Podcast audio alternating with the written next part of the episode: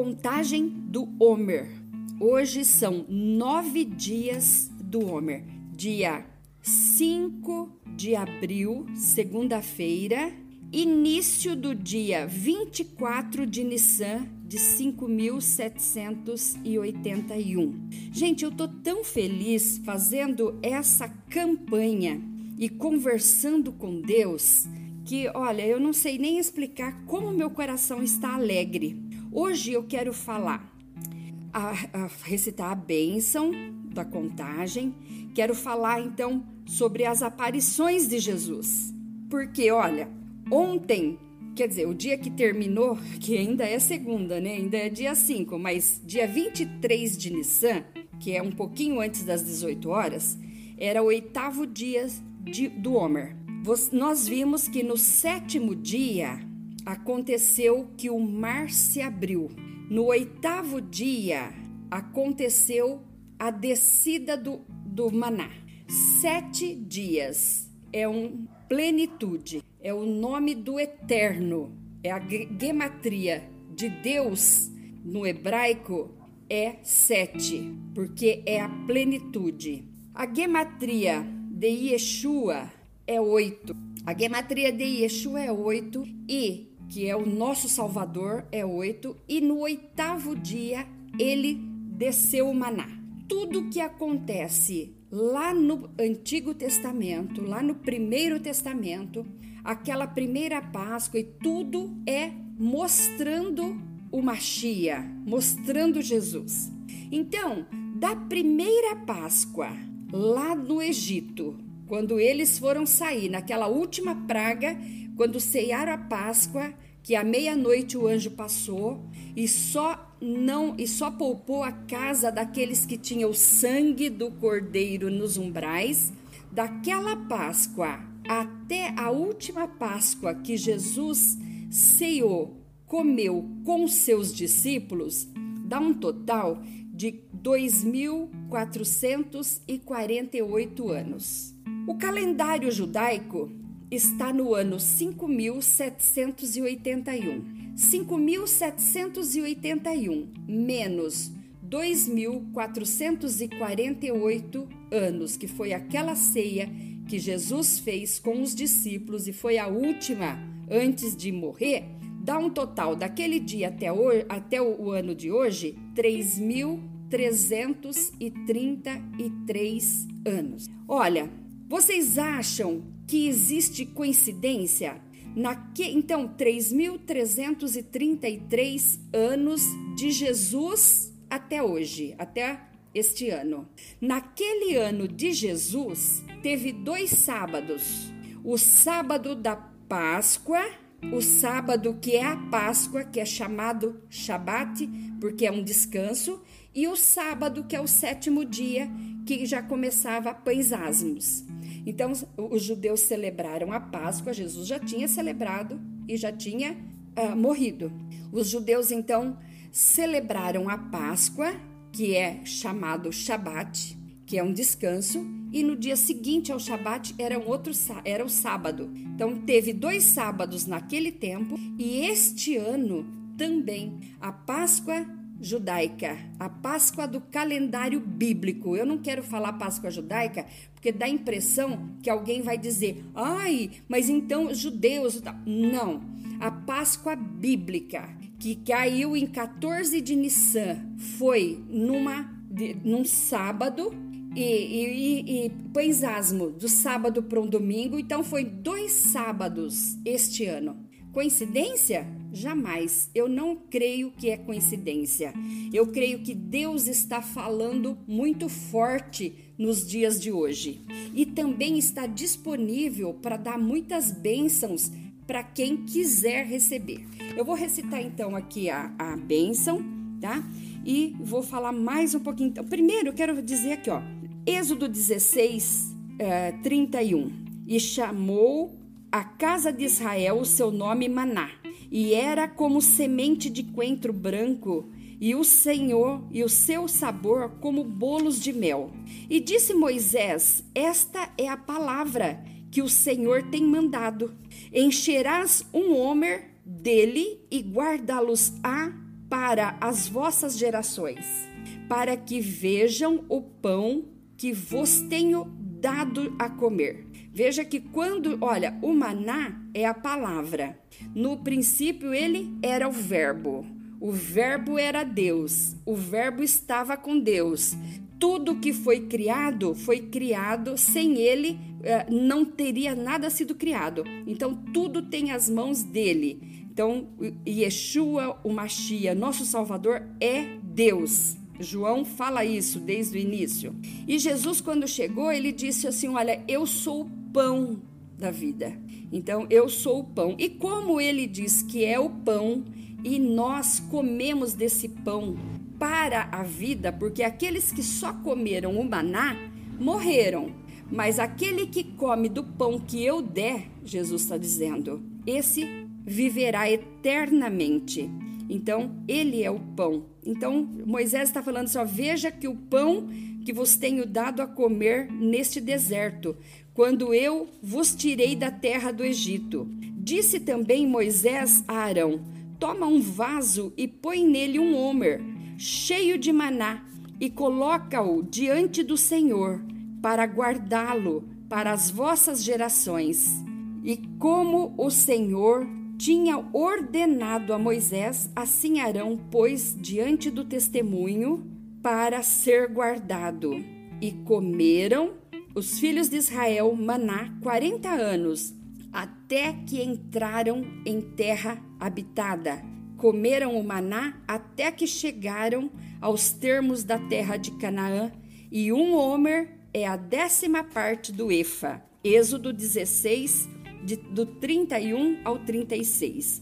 Então, estamos hoje. Ontem foi o oitavo dia e hoje são nove dias da contagem do Homer. Então, eu vou falar sobre o Homer e também vou falar sobre as aparições de Jesus, uma em cada dia, tá? Então, olha, conte o Homer ah, para hoje, né? O, o Homer para hoje é Gevurá da Gevurá. Gevurá é disciplina. Então, essa semana, essa que é a segunda semana das sete, porque são sete semanas, 49 dias, estamos na segunda semana. Hoje são nove dias que perfazem uma semana e dois dias do Homer. Gevurá da Gevurá. Gevurá é disciplina, então disciplina na disciplina. O que, que Deus quer então tratar essa semana sobre disciplina conosco. Examine o fator disciplina da disciplina. Será que a minha disciplina é contida ou é excessiva?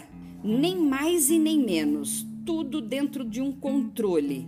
Tenho disciplina suficiente em minha vida e no trato com as pessoas?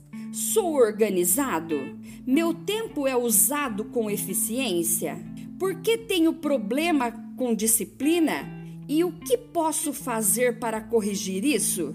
Reservo tempo todos os dias para conferir pessoalmente meus compromissos, planos, projetos e realizações.